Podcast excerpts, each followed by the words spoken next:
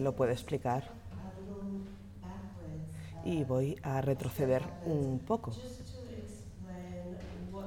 para explicarles cuál, qué fue lo que me provocó, cuál fue la tesis que, contra la que argumentaba.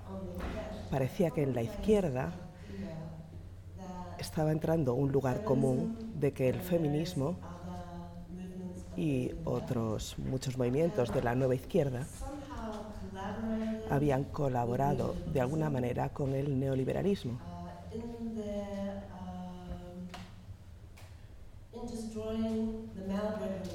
en de destruir estas formas de seguridad que habían sido provistas por el estado del bienestar.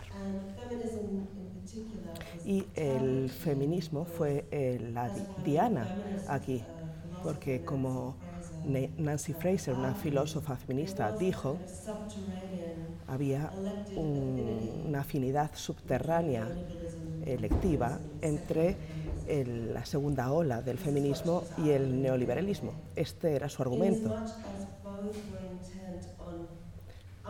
Si bien ambos querían minar la seguridad eh, que se había construido por el orden social keynesiano, que era el salario familiar, así se llamaba.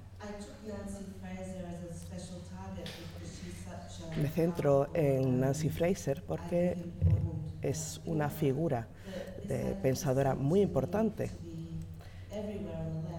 Pero esta tesis parecía extendida en la izquierda y me parecía muy peligrosa, ya que si vamos a la conclusión lógica, implica que necesitas restaurar el orden social, el orden de género e incluso racial, las fronteras nacionales, si quieres resistir al capitalismo neoliberal. Así que pensé que era muy importante para nosotras dar un paso atrás y ver qué sucedía en, este, en esta piedra de toque en los años 60 y 70 y ver cuál era la relación entre ambos movimientos.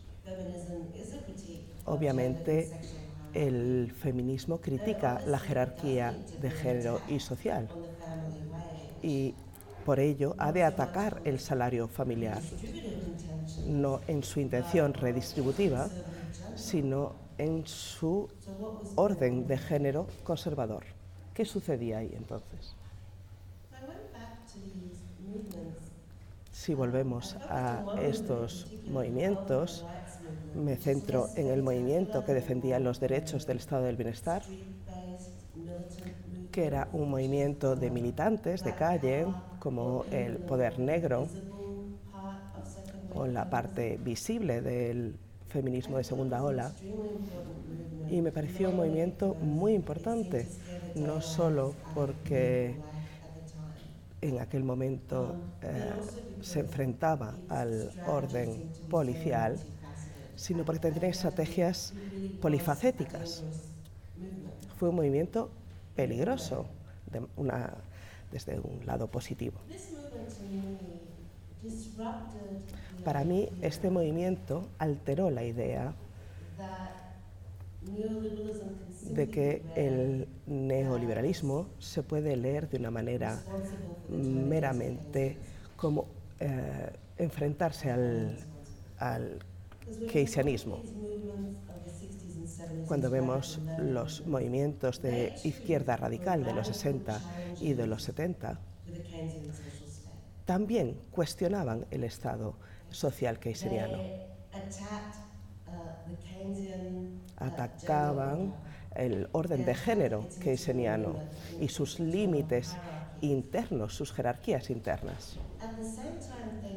Al mismo tiempo, no abandonaban la ambición de una redistribución de la riqueza más justa. De hecho, lo que hacían era decir, vamos a radicalizar la distribución de la riqueza más allá de los límites tolerables para el Estado keynesiano.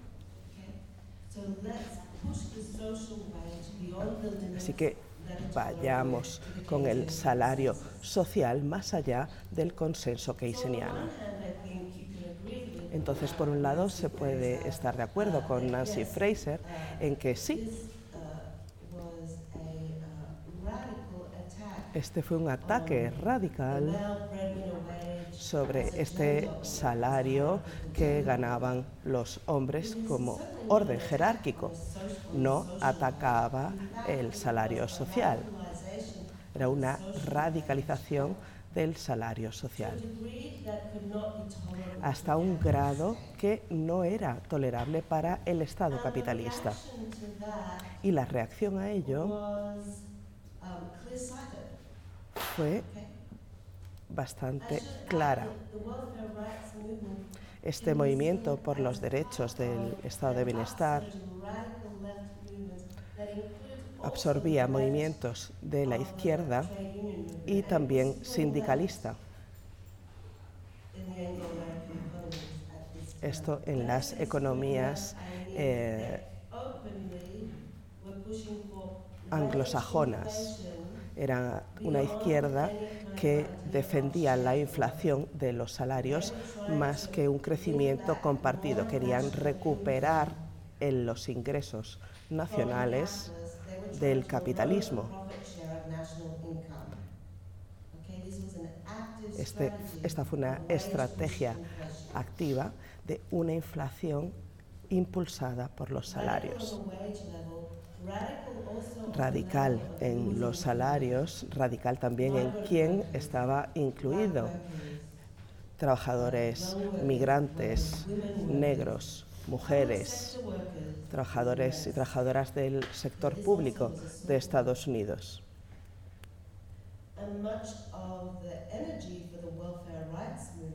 Y la energía de este movimiento por los derechos del estado del bienestar venía de que cada vez más los trabajadores de minorías trabajaban en agencias del estado del bienestar, el sector público. Entonces se dio esta colaboración entre los que trabajaban para el estado del bienestar y quienes recibían los beneficios del estado del bienestar. Desde la perspectiva del capitalismo, que estaban totalmente ok con el consenso keynesiano.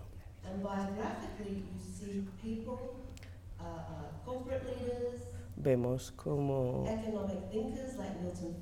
Milton Friedman, economistas, de, pensadores economistas, vieron los beneficios del capitalismo, no le vieron ningún problema.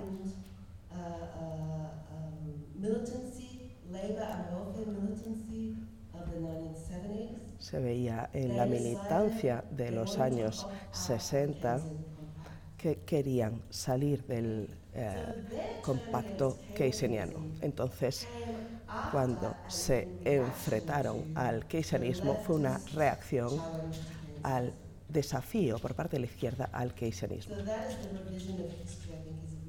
Esta revisión histórica creo que es muy importante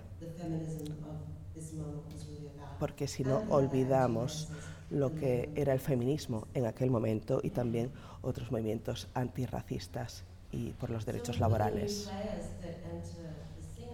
Entonces, ¿quién entró en escena? Una clase de economistas que estaban en contra del keynesianismo, economistas neoliberales, que querían desmantelar todo el aparato del bienestar. Si el estado del bienestar hace que las personas se sientan empoderadas, si el estado del bienestar permite a las personas eh, poner en práctica sus ideas revolucionarias, acabemos con el estado del bienestar. Por otro lado, estaban los neoconservadores, que en la tradición conservadora estaban y que veían cómo se rompía la familia y esto no era solo un síntoma, sino el catalizador de la crisis del capitalismo en los años 70. Este es un diagnóstico conservador que podemos reconocer. Lo que es interesante es que los neoliberales de aquella decían algo muy parecido. El ataque sobre la estructura económica de la familia keynesiana era la real amenaza sobre el capitalismo estadounidense. ¿Por qué a los neoliberales les importa la familia? Los liberales económicos no deberían preocuparse por la familia. De hecho, si miramos el liberalismo económico, vemos que las personas eh, neoliberales estaban obsesionadas con la familia, pero esto es otro, otro tema. Entendieron que la familia tenía una función económica y pensaron que podían restaurar el orden capitalista al desmantelar el eh, estado del bienestar y eso llevaba a las personas a refugiarse en el parentesco, ya sea eh, real o forzado, como sustituto del estado del bienestar. Entonces, en ese momento, neoliberales y neoconservadores encuentran este extraño punto de convergencia donde ven que la crisis económica implica la ruptura de la familia y del orden de género. Y acuerdan que ha de restaurarse de alguna manera. No va a ser el salario que gana el hombre, como antes, sino que va a ser una responsabilidad de la familia privada. Tenían que depender de la riqueza familiar y si no había esa riqueza familiar, debían entrar en círculos de trabajo no remunerado, endeudarse.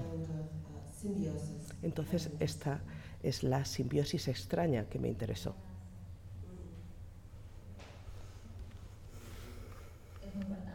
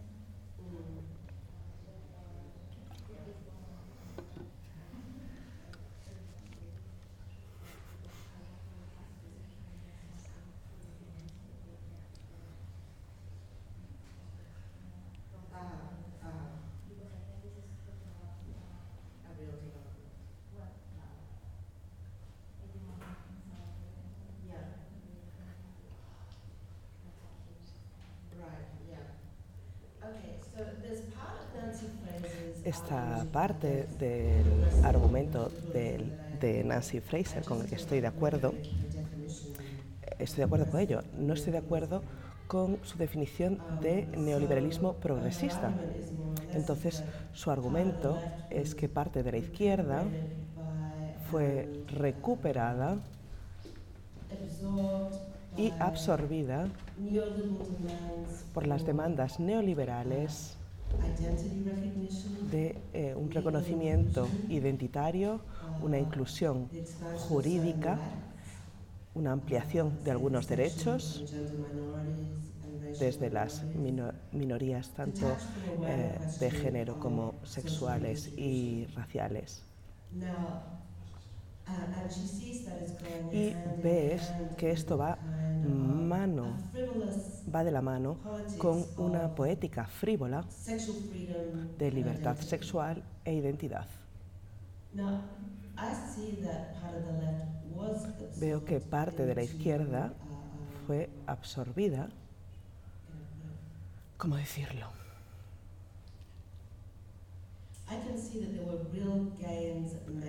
Puedo ver que se obtuvieron beneficios de que se reconocieran las relaciones no, normativos, no normativas.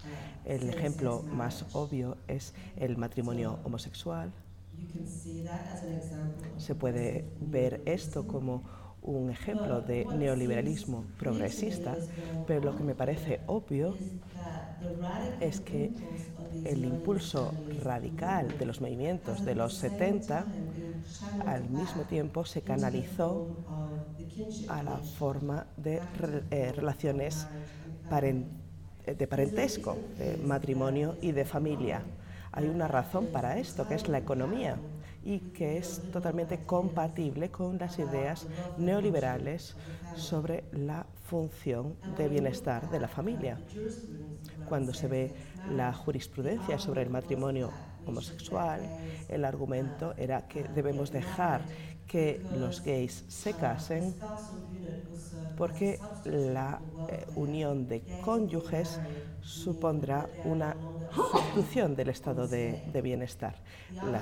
los matrimonios gays ya no dependerá del Estado. Esto fue en la crisis del SIDA, donde las autoridades estatales eh, vieron una manera de no responsabilizarse de los gastos hospitalarios de las personas que eh, habían contraído SIDA.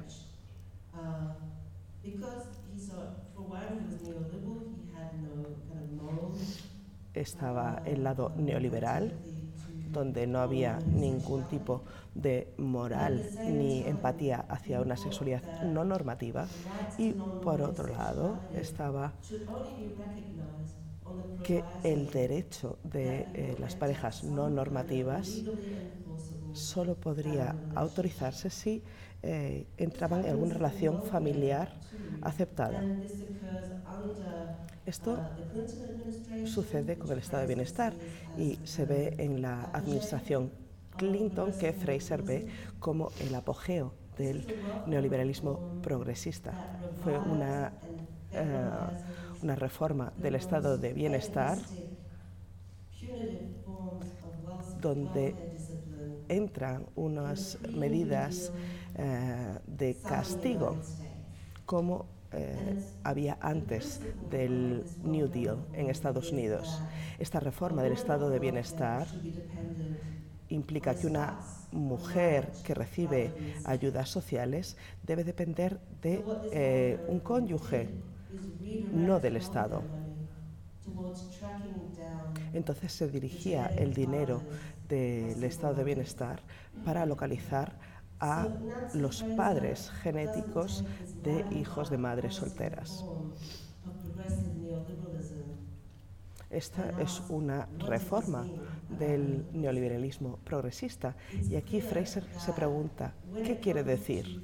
Es evidente que cuando se habla de la dependencia de los cuidados, el neoliberalismo no solo quiere reconocer la familia, sino que puede hasta inventar relaciones familiares donde no haya emociones ni intimidad o donde no haya consentimiento y forzar a las personas en estas relaciones a eh, pagar por el, eh, la parte de bienestar del otro. Este es el pilar de las ideas progresistas neoliberales. Para resumir, estoy de acuerdo en que gran parte de la izquierda se acercó al pensamiento neoliberal, pero no creo que el pensamiento neoliberal vaya en contra de la jerarquía familiar o de género. Puede eh, combinarse con la no normatividad de, de género. Permite ciertas relaciones, pero el parentesco es central para el Estado neoliberal y además se impone como una obligación estatal. Esto es fundamental para el pensamiento económico neoliberal.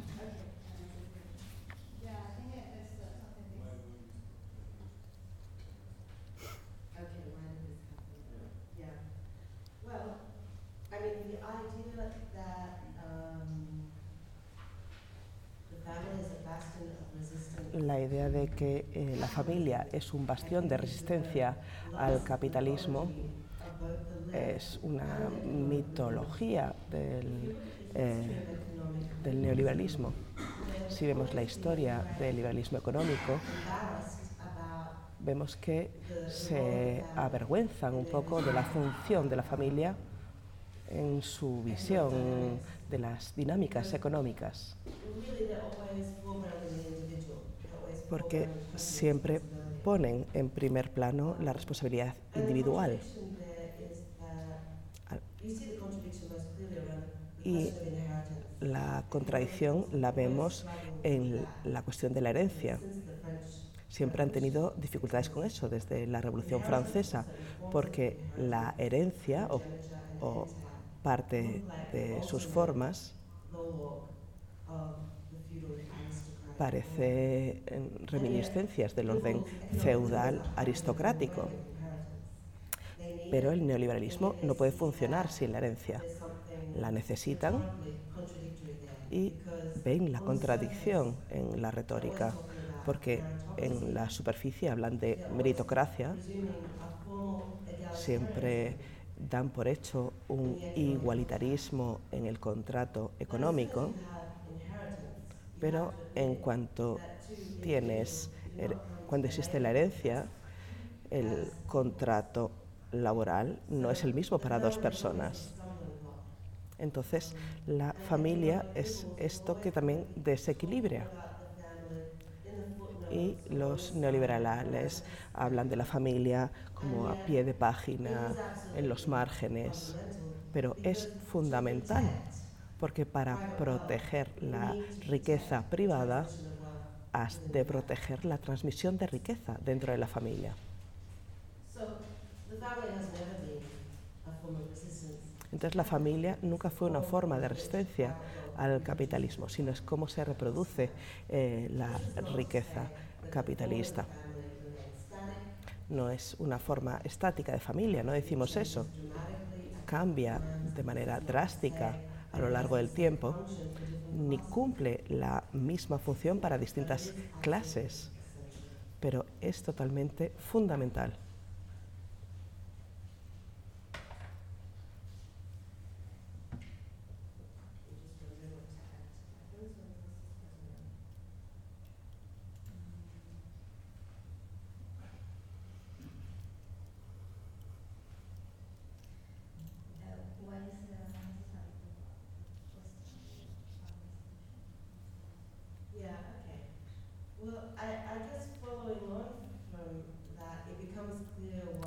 Si partimos de ahí, parece evidente porque la resistencia a la familia es también esencial para el anticapitalismo. No puedes criticar o enfrentarte al capitalismo de una manera seria sin contemplar la institución de la herencia y la reproducción de la riqueza privada. Es interesante porque esto fue ambivalente en el manifiesto comunista de Marx y Engels, que demanda la abolición de la herencia, después lleva a una disputa entre Bakunin y Marx. Bakunin pedía la abolición de la herencia y las feministas de su círculo hacían lo mismo. Pero desde una perspectiva de género mucho más afinada en la crítica a la, familia como una forma de organización jerárquica. Estos textos son muy interesantes porque contemplan cómo la estructura económica de la riqueza familiar la estructura del trabajo no remunerado en los hogares, crean esta línea divisoria entre eh, la propiedad alienable e inalienable. Mujer, madre. O eh, virgen y prostituta. La crítica feminista a la herencia en círculos anarquistas y comunistas fueron mucho más allá que la crítica de Marx y Engels. Eh, implicaban que la crítica a la familia debía extenderse.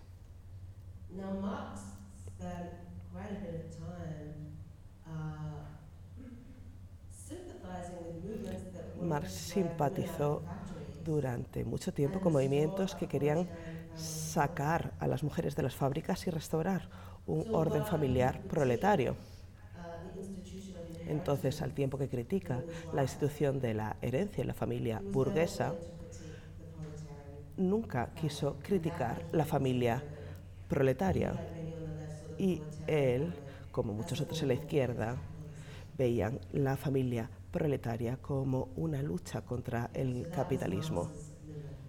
Este fue el límite de Marx, al menos hasta su obra póstuma, donde creo que se vuelve más feminista. Lo que intento decir es que la resistencia a la familia es necesaria tanto para el feminismo y el anticapitalismo. No puedes tener una crítica profunda del capitalismo si no atacas sus medios primarios, que es la reproducción de la riqueza privada. Y eso es la herencia, que es familia. Siempre dices que no existe algo así como la familia tradicional. Puedes subir su micro. Esta, eh, esta figura es una producción de los años 50.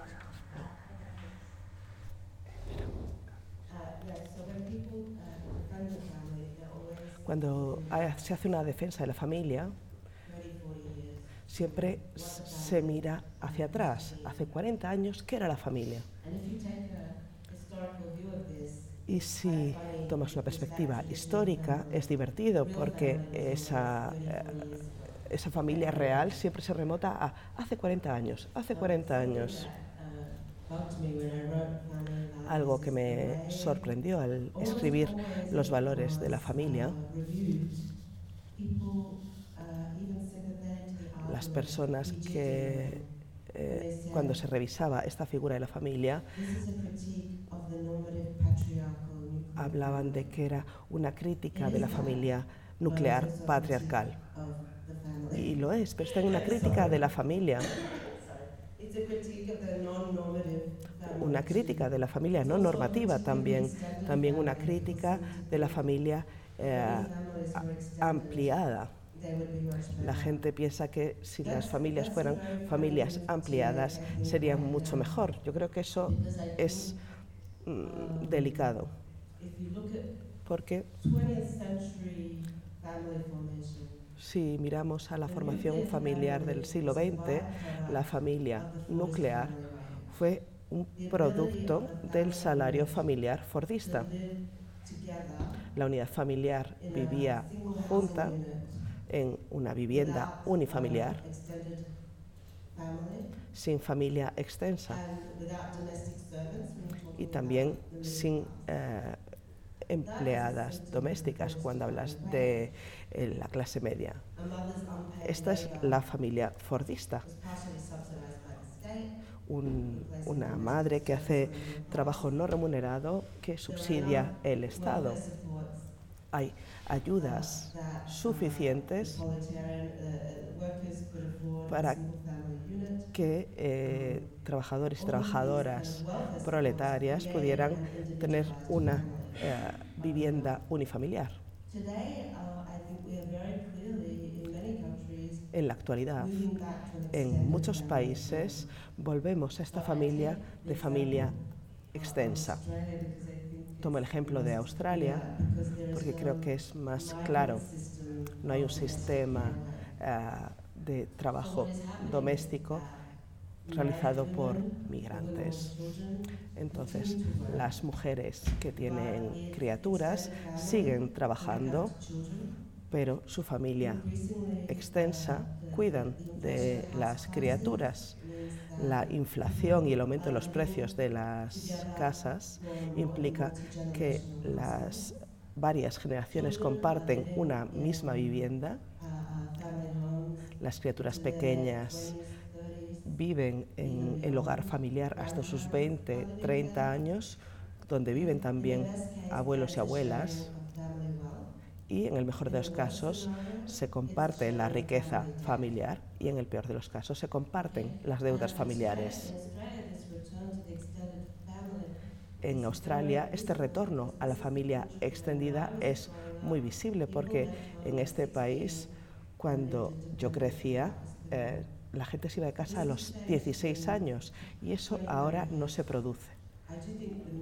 Este cambio se ha dado en 20, 30 años.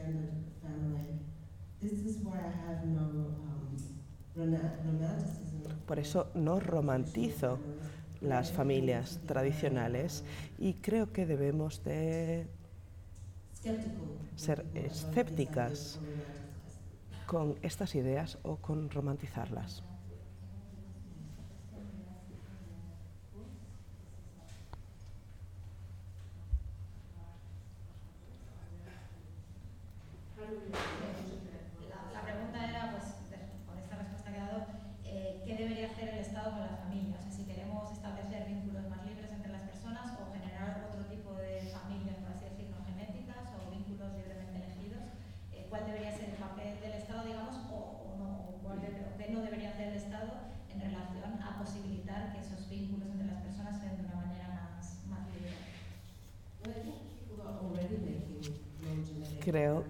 que las personas ya están conformando familias no genéticas. El ejemplo más evidente es la eh, fertilización in vitro. Pero vemos los vínculos jurídicos del parentesco que siguen teniendo una importancia central. Tienen mucha más importancia que una relación eh, donde no haya parentesco. Por ejemplo, eh, madres subrogadas jurídicamente se las excluyen de, de la familia. Las familias elegidas y queer ahí las personas crean formas de relación y se convierten en familias jurídicas cuando el Estado les obliga. El matrimonio homosexual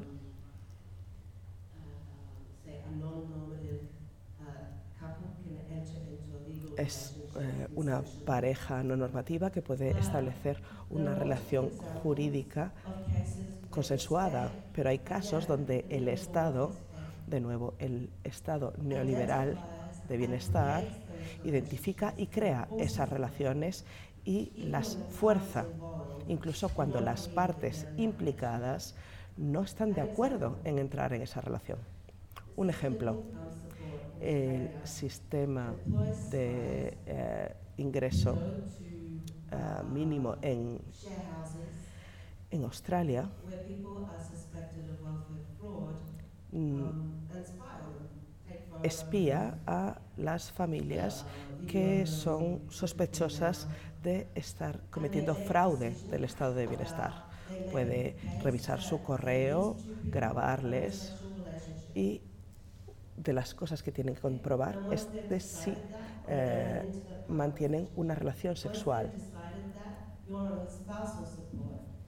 Si tienen esa relación sexual, reciben el apoyo conyugal. Eso implica que son mutuamente dependientes, que tienes una responsabilidad familiar. Entonces se te cortan los subsidios individuales. El sistema de desempleo australiano fue la primera agencia gubernamental que reconocía las relaciones homosexuales antes de que fueran legalizadas. Entonces, para mí, la idea de conformar parentescos no genéricos, familias no genéricas, no es tan liberador. A veces el lenguaje del parentesco se toma a la ligera, pero el parentesco implica cuidados. Y cuando el Estado lo detecta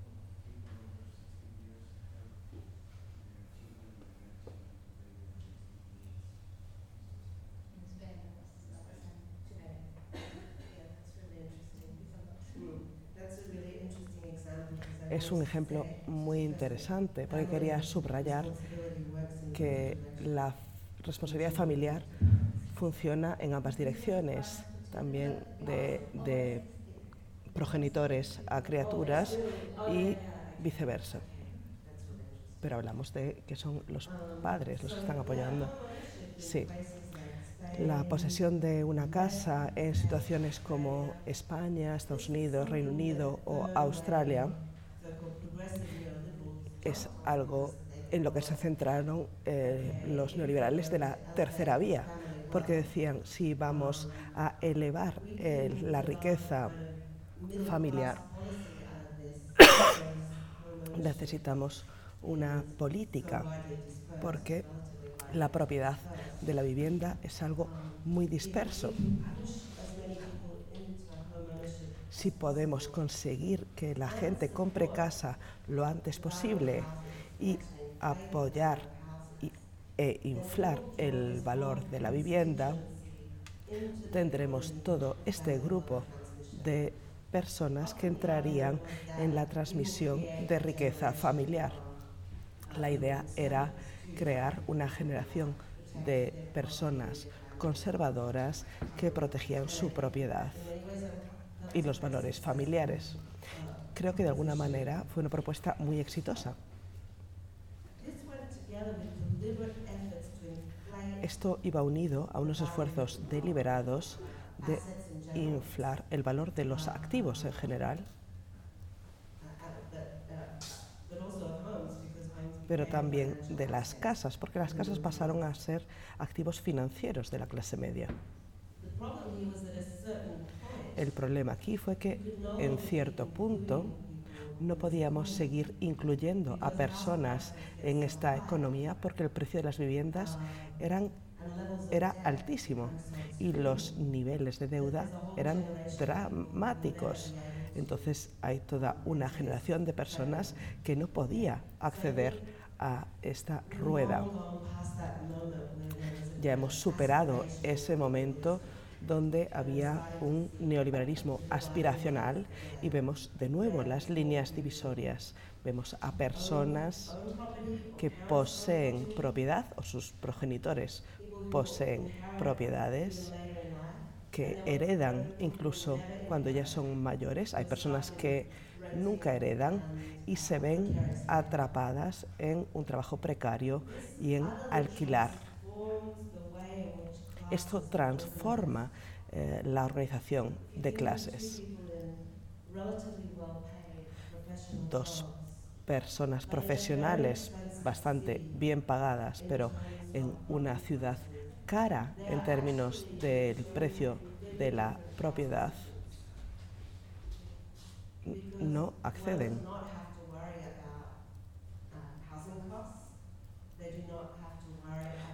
quien posee una casa no tiene que preocuparse de eh, eh, los gastos de vivienda. Entonces, en este libro planteábamos una tipología de clases distinta que tenía en cuenta la posición de las personas en función de respecto, perdón, a los activos eh, financieros las viviendas entre ellos. Hay activos no residenciales, por ejemplo, eh, la riqueza individual, la propiedad intelectual.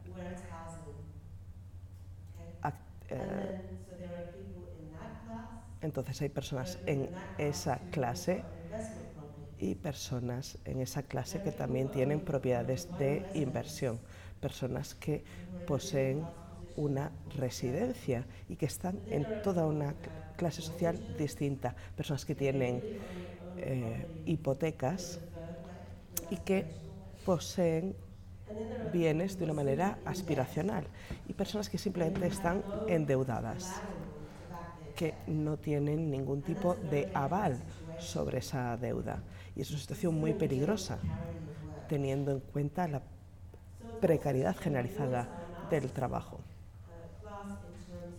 Entonces, podemos analizar la clase en términos de trabajo inseguro. Eso es importante, pero no es suficiente, porque si eh, estás en una situación laboral insegura pero tienes una casa, es totalmente distinto de que si estás en una situación laboral insegura, pero no tienes casa. En términos de la familia, esto implica que volvemos a las economías dinásticas, digamos, donde tu trayectoria social la determina eh, tu parentesco y la cara oculta de esa moneda es que las economías que dependen de un trabajo eh, de personas endeudadas. Un ejemplo de esto es la economía de los préstamos eh, estudiantiles, donde padres y abuelos se endeudan para permitir que una persona joven vaya a la universidad. Y esta persona joven se espera que llegue a tener un empleo para pagar esa deuda durante múltiples generaciones.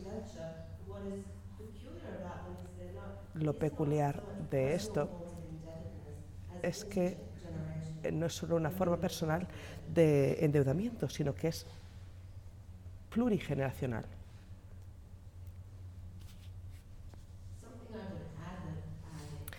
Algo que añadiría, que exploro en el nuevo libro, es que hemos visto el resurgimiento de unas formas familiares de extrema derecha que ven eh, la familia como una eh, forma capitalista, una industria capitalista. Lo vemos con Trump, con estas eh, empresas familiares privadas, siempre han existido, pero ahora son más prominentes y más centrales en el capitalismo estadounidense, algo que no eran en los años 70. Junto con esto hemos visto un aumento de un capital de inversión proactivo que a menudo tiene una organización eh, familiar, una estructura organizacional familiar. Entonces, los fondos de riesgo los últimos años, después de la crisis económica mundial, devolvieron el dinero a eh, los socios limitados y volvieron a las oficinas familiares, es decir, que solo pierden su dinero y el dinero de su familia extendida en las inversiones. ¿Cómo es posible esto? Es un síntoma de la extrema concentración de riqueza que se dio después de la crisis económica. Y también un síntoma de que los fondos de inversión han pasado a ser más regulados y estas oficinas familiares son lo más desregulado dentro del capital de inversión.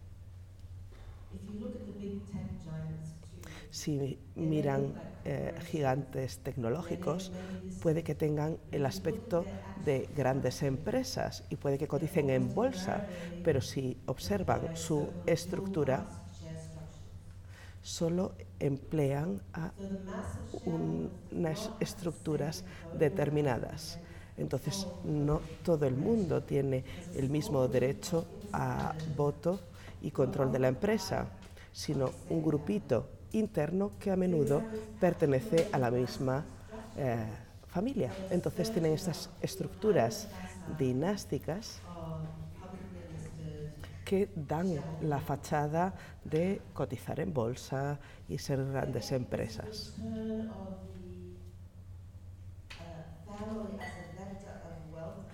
Este retorno de la familia como vector de la transmisión de riqueza está sucediendo en distintos niveles de manera simultánea.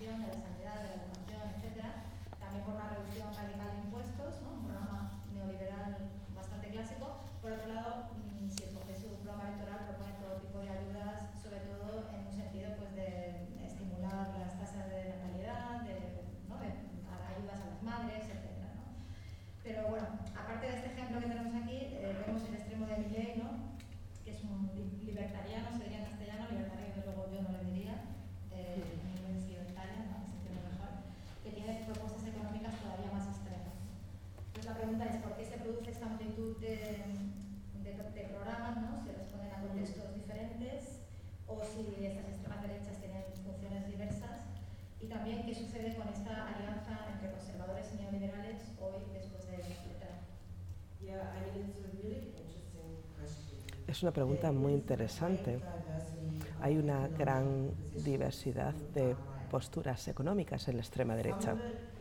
Algunas de ellas son estratégicas y oportunistas, otras eh, están, son un sentimiento profundo. Así que lo bueno es que hay división en la extrema derecha, porque parece, a veces parece que no lo hay. Hubo un momento después de la eh, crisis de deuda europea, eso en Europa, y luego en Estados Unidos fue el momento de la campaña de Bernie Sanders, donde parecía que había una extrema derecha eh, nacional socialista. ¿Cómo se podría describir? Tenían una tendencia económica redistributiva y de bienestar, pero eran de extrema derecha. Eso lo vemos en lugares como Francia, donde el frente, el antiguo Frente Nacional estaba eh, dividido entre un estado de bienestar chauvinista y una corriente neoliberal.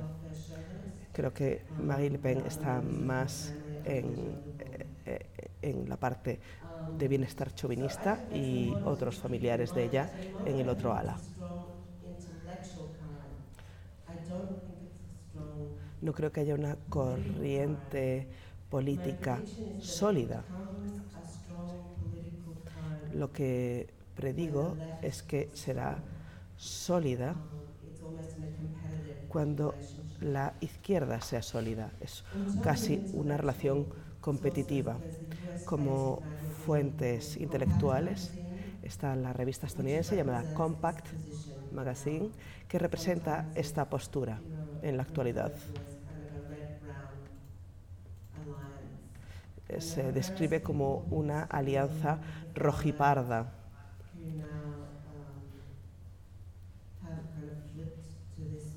Y hay personas de la izquierda que eh, se han transformado a esta postura después de la campaña de Bernie Sanders, algo bastante eh, sorprendente. Y hay toda una serie de debates sobre las fronteras nacionales, género, raza. Así que esto existe y se está consolidando como corriente intelectual, pero para mí en términos políticos todavía no está viva. Lo que domina la extrema derecha global es esta extrema derecha libertariana, este conglomerado que es muy fuerte en Estados Unidos. Se habla de paleolibertarianismo, que es el supremacismo blanco, teocrático,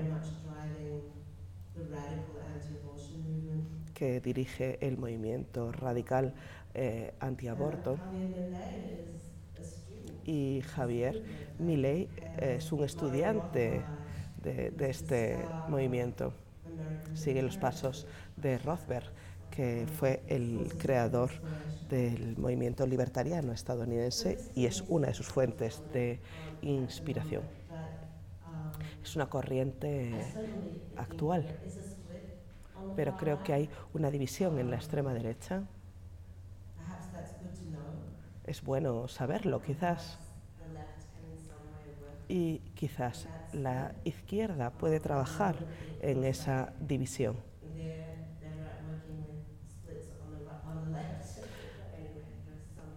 Ahora parece que estamos más en las divisiones de la izquierda, pero también existe en la extrema derecha.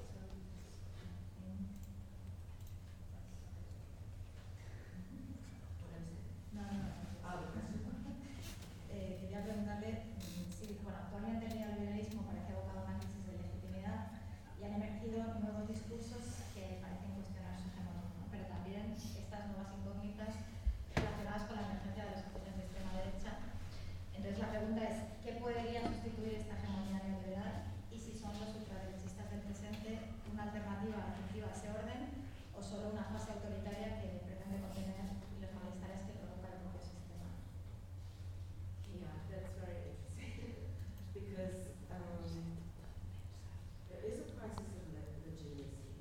es muy interesante porque hay una crisis de legitimidad.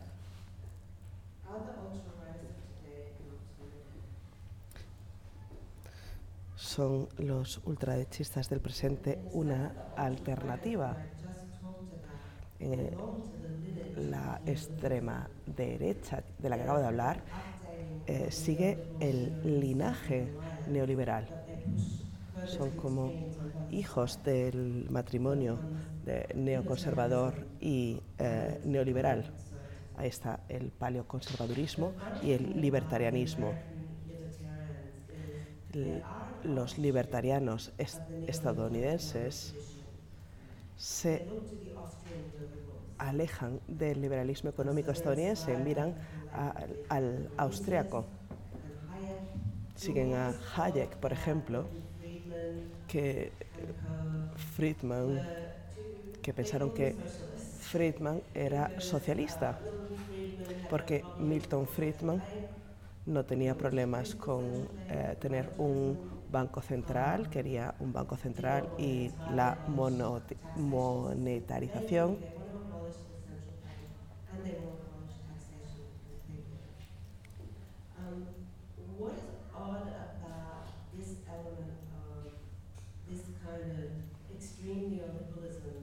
este neoliberalismo extremo tiene algo que si se aplica rompería todos los cimientos de la hegemonía estadounidense. Milley dice que va a abolir el Banco Central eh, argentino. Seguramente lo haga, pero no puedes imaginarte a los libertarianos estadounidenses destruyendo la Reserva Federal sin destruir el capitalismo estadounidense por completo. Digo esto al mismo tiempo que reconozco que estas voces ahora tienen un poder real dentro del Partido Republicano. Entonces, por raro que suene, no es plenamente imposible. Si vemos la crisis del techo de deuda, que en Estados Unidos se, se habla de esto cada dos años, esto lo lleva el libertarianismo estadounidense de extrema derecha.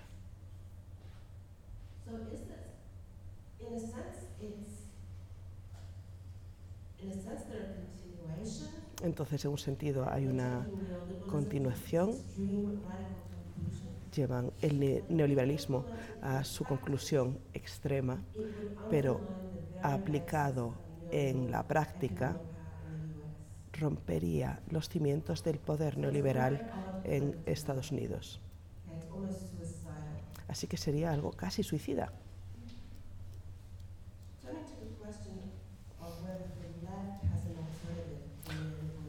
Sobre si la izquierda tiene una eh, alternativa a esta hegemonía neoliberal, tenemos que plantear esta pregunta en la izquierda de una manera directa.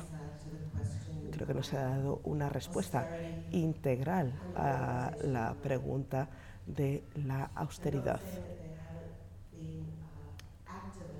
No digo que no haya habido respuestas activistas, pero la izquierda necesita tener una visión de las políticas revolucionarias de gasto público y de políticas sociales para oponerse también a la extrema derecha.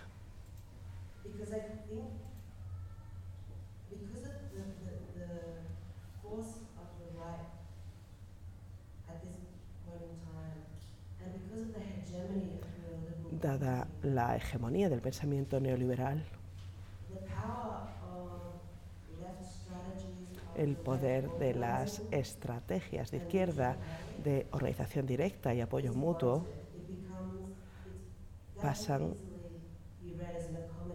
a leerse como una manera de acomodarse a la política neoliberal. Los neoliberales también apoyan el apoyo mutuo y la autodeterminación, siempre y cuando no implique al Estado.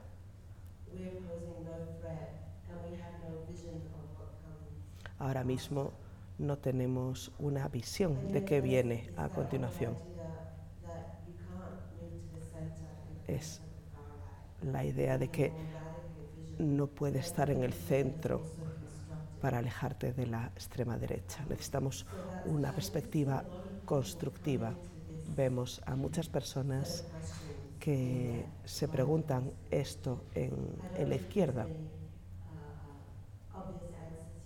Creo que todavía no hay respuestas obvias, pero el hecho de que tantas personas de la izquierda se interesen, por ejemplo, en la cuestión de creación de dinero eh, público, no veo esto como la, respuesta, pero creo que este grupo de preguntas son fundamentales para la izquierda. Preguntas de dinero, de gasto colectivo, como un horizonte de lo que estamos haciendo. Y creo que esta revigorización es la única manera de enfrentarnos a la derecha. Necesitamos ponernos cara a cara con, con ellos, si eso tiene sentido.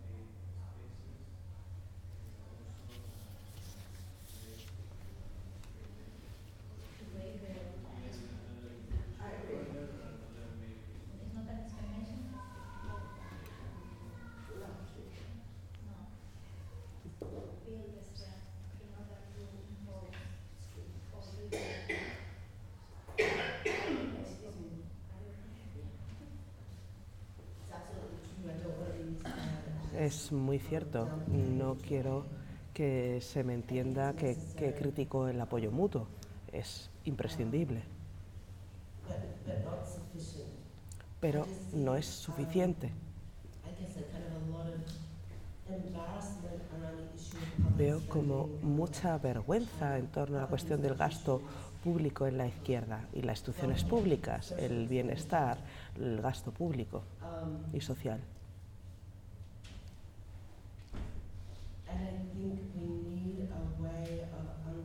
Y creo que necesitamos una manera de entender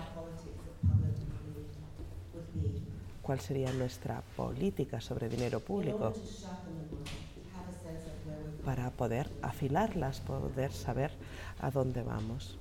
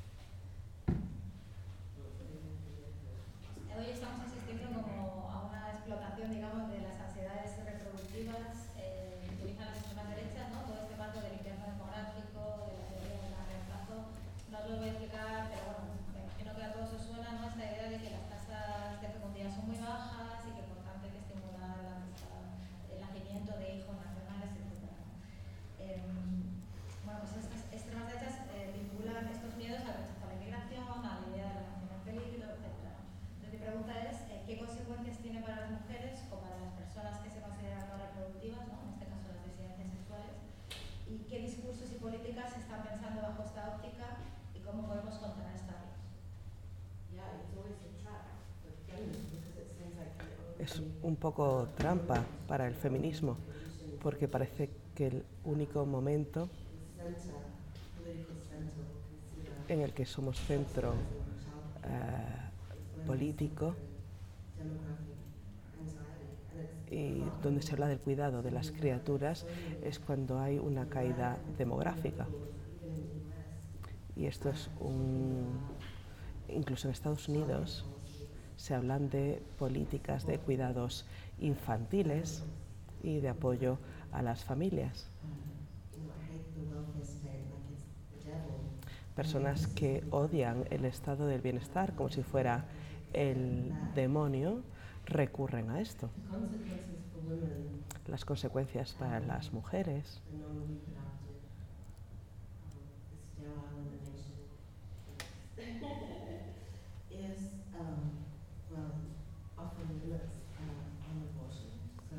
Son a veces límites al aborto, eso ya lo hemos visto. Y creo que hay una cuestión temporal interesante.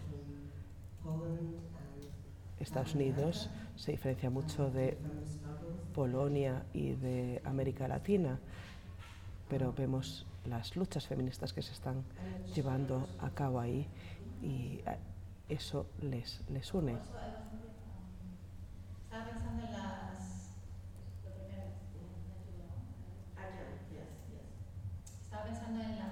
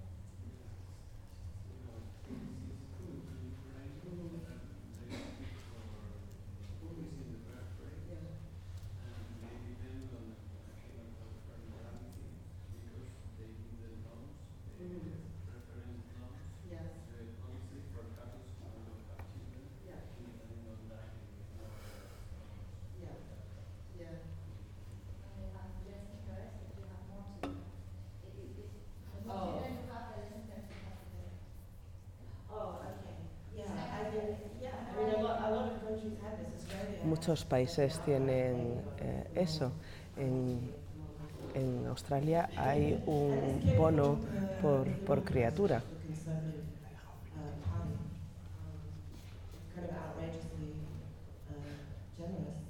Es muy generoso. Es algo impulsado por la extrema derecha nacionalista y por supuesto que es algo tan pragmático. Alientan a la migración y prefieren personas en edad reproductiva y hay discursos demográficos que surgen eh, por todos lados se habla del gran reemplazo, pero si miramos en detalle las políticas,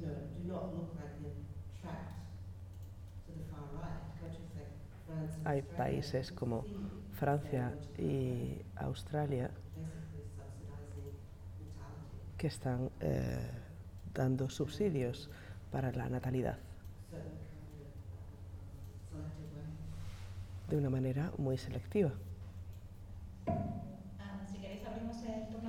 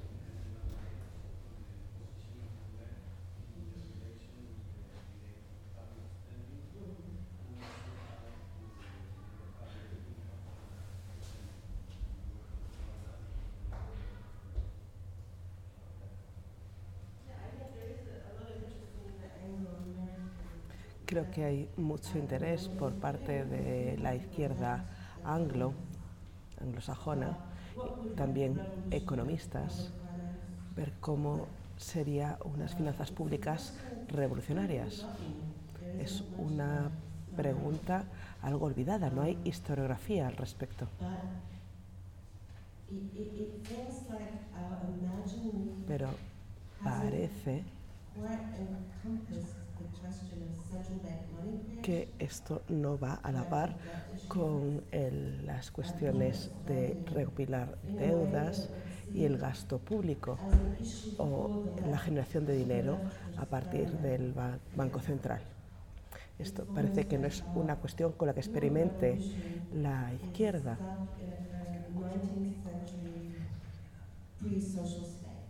Se habla como de una revolución del siglo XIX antes de que se creara el déficit público. o antes de una redistribución de riqueza.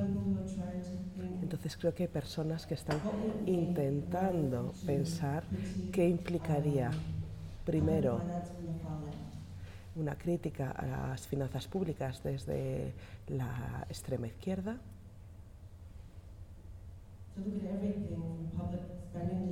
contemplar las decisiones sobre gasto público, gasto fiscal, bueno, fiscalidad en general. ¿Cómo sería una eh, gestión del dinero sin defender la riqueza privada?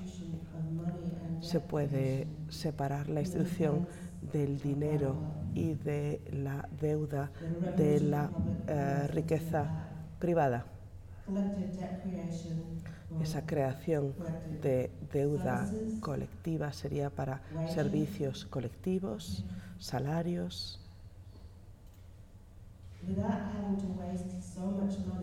sin desperdiciar dinero en la defensa de la propiedad privada y la riqueza privada, que es de lo que trata la austeridad, básicamente.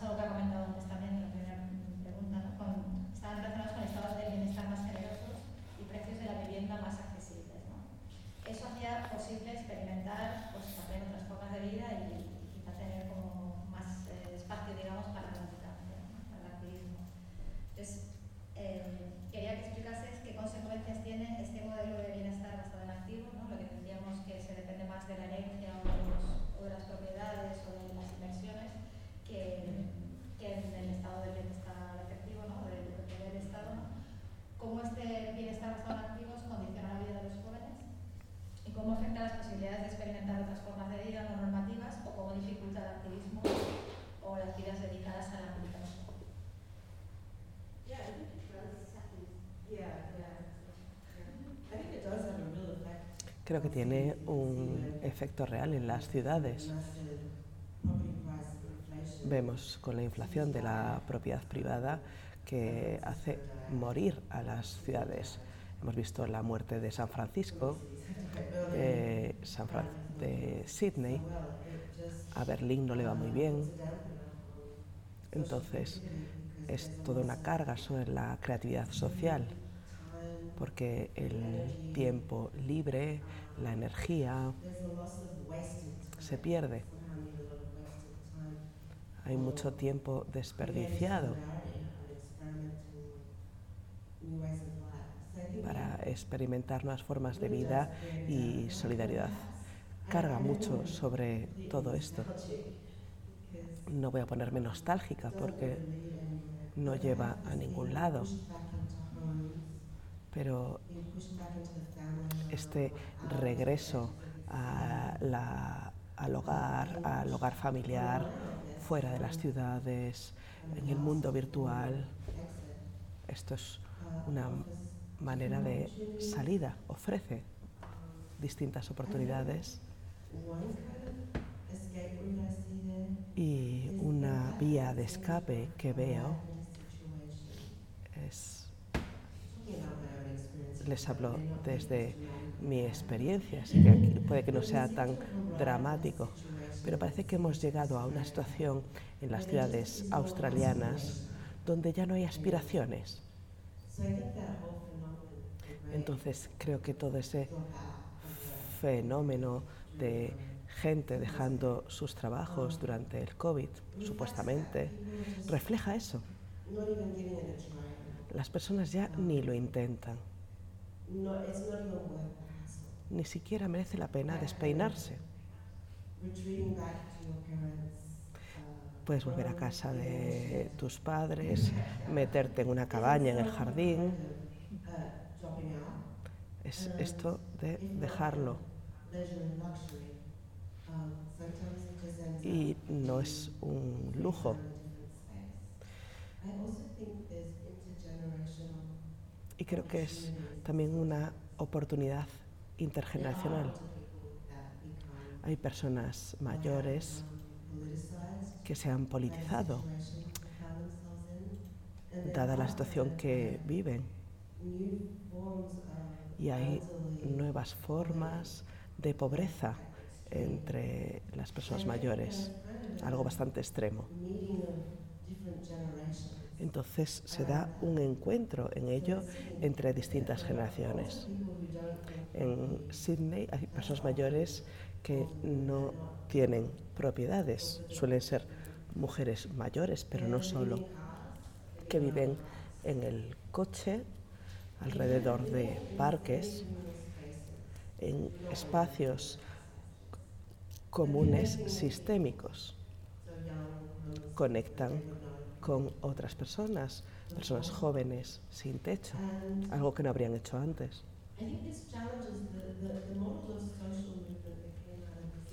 Y creo que esto cuestiona que los movimientos sociales de los 70 era un artefacto social. Eran personas que tenían dinero para salir de casa, ir a la universidad. En, los, en el 68, este Black Power, movimiento de liberación sexual, eran personas que tenían tiempo libre y dinero para experimentar. Pero esto es también una trampa para nuestra imaginación, pensar que solo la juventud es radical.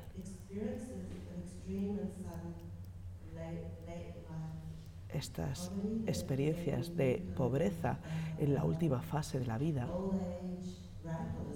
han creado un radicalismo entre las personas mayores. No sé si sucede también aquí, pero algunas de las acciones directas más valientes en el ámbito medioambiental de Australia viene de personas mayores de 60 años.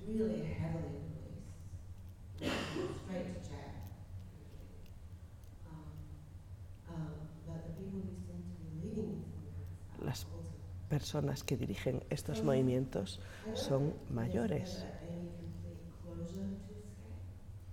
Entonces creo que no es